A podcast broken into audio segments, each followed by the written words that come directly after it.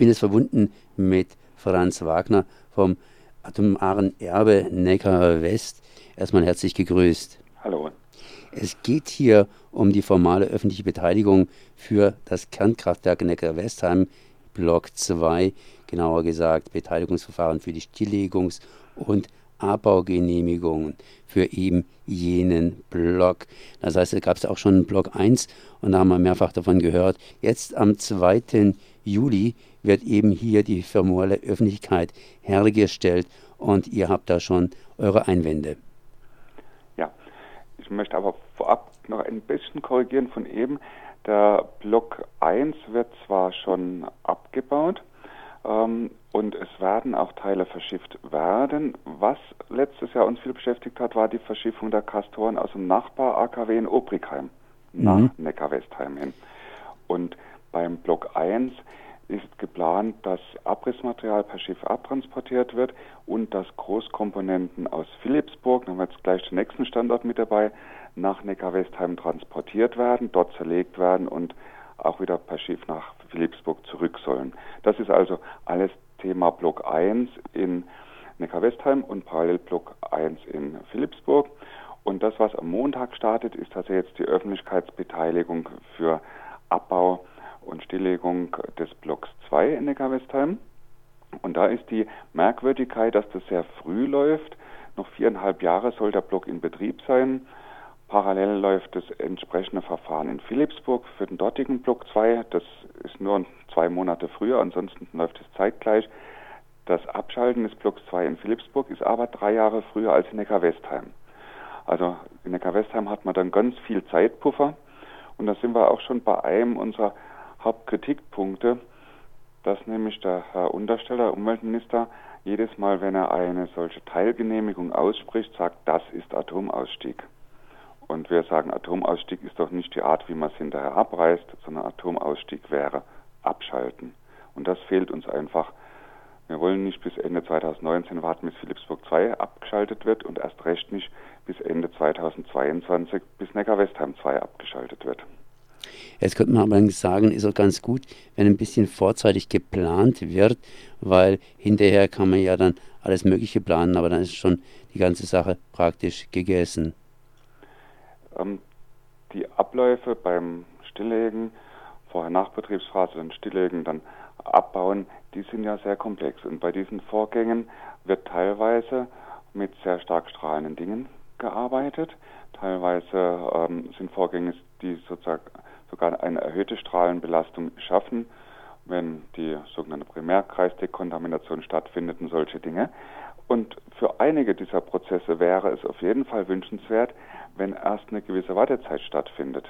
Also ein schneller Abriss ist nicht automatisch ein guter Abriss. Und unsere Sorge ist dann zusätzlich, dass mit schnellem Abriss immer ein starker Spargedanke verbunden ist. Und der Spargedanke ist uns beim Abriss eines AKWs sehr suspekt, weil wir befürchten, dass nicht mit der notwendigen Sorgfalt vorgegangen wird und das ist auch einer der Hauptkritikpunkte, weil ja immer auch der Ansatz dabei ist, Material gerade so durch die Bearbeitung unter Strahlungsgrenzwerte zu, äh, runterzudrücken, die den gesetzlichen Vorgaben dann gerade grenzwertig entsprechen, damit man sie freigeben kann in die Umwelt.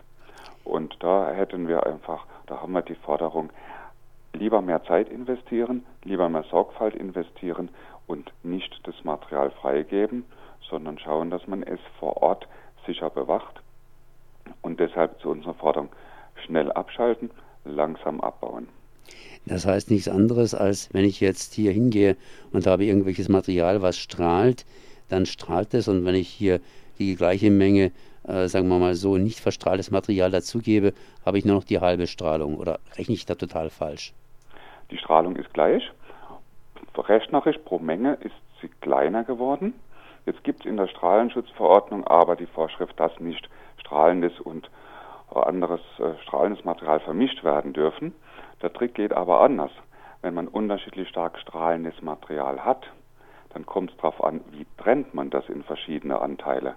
Und durch geschicktes Trennen hat man nachher das gleiche wie ein Mischungseffekt.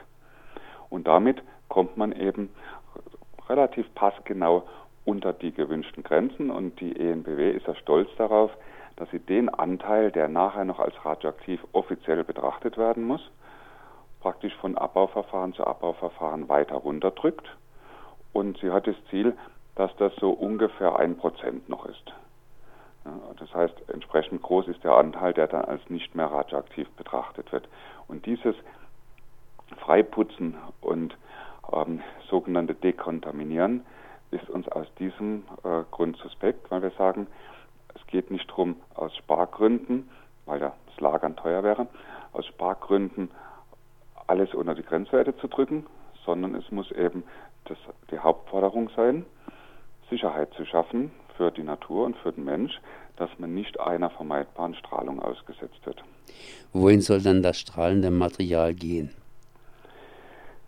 Laut Gesetz gibt es eine einzige Art, wie der Abriss stattfinden darf, nämlich schnell und dass möglichst viel Material gerade diesen eben kritisierten Weg gehen soll.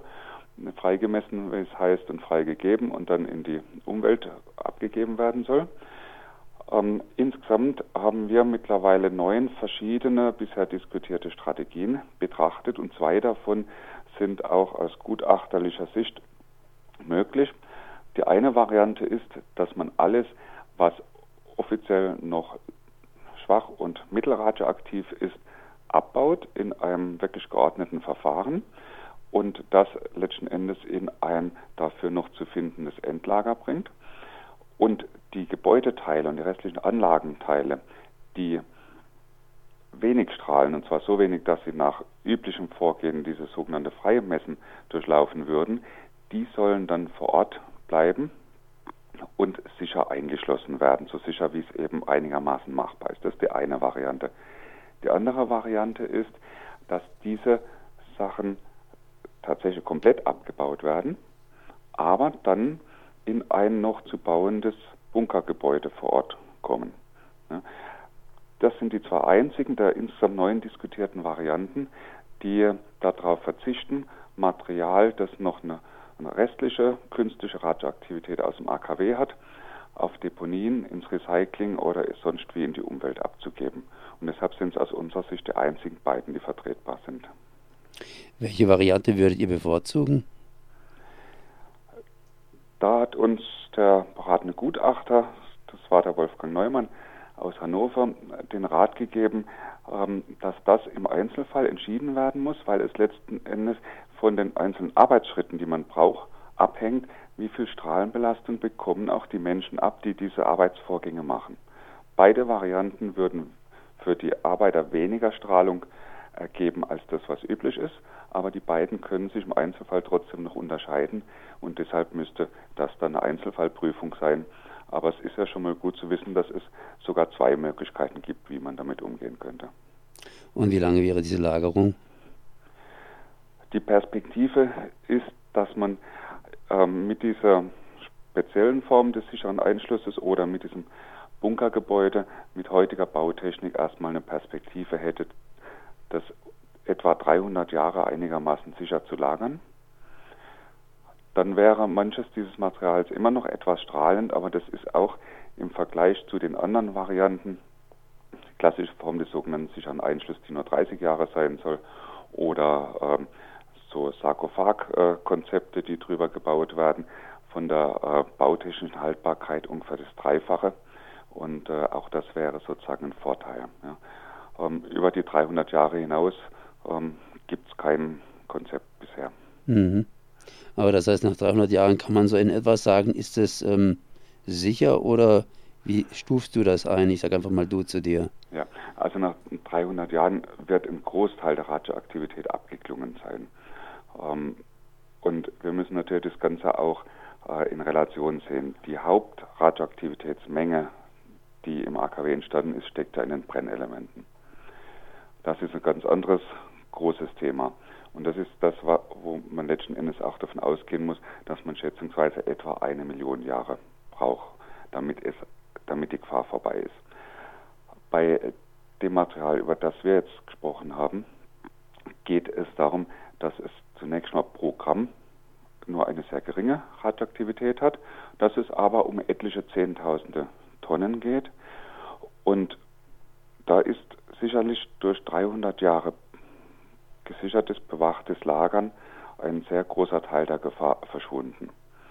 Und wenn wir die 300 Jahre überhaupt irgendwie hinbekommen, kein Mensch kann ja in die Zukunft gucken, weder die Millionen Jahre noch die 300 Jahre, kaum fünf Jahre in die Zukunft.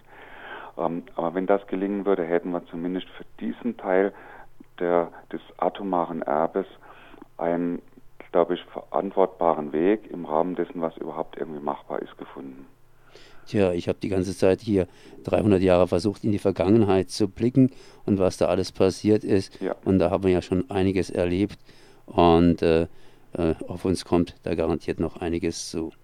Ja, wir nennen uns ja deshalb Arbeitsgemeinschaft Atomerbe, weil es einfach eine Last ist, die jetzt drei Generationen geschaffen haben und die im Prinzip ein unverantwortbares, untragbares Erbe ist und wo man jetzt vor der unlösbaren Aufgabe steht, wenigstens klein nachher übel zu finden. Dann danke ich mal Franz Wagner für diese Informationen. Franz Wagner von Atomares Erbe Neckar West. Da werden hier ja die entsprechenden Unterlagen für die Stilllegung und für die Abbaugenehmigung für Block 2 am Montag veröffentlicht. Merci. Ja, Dankeschön.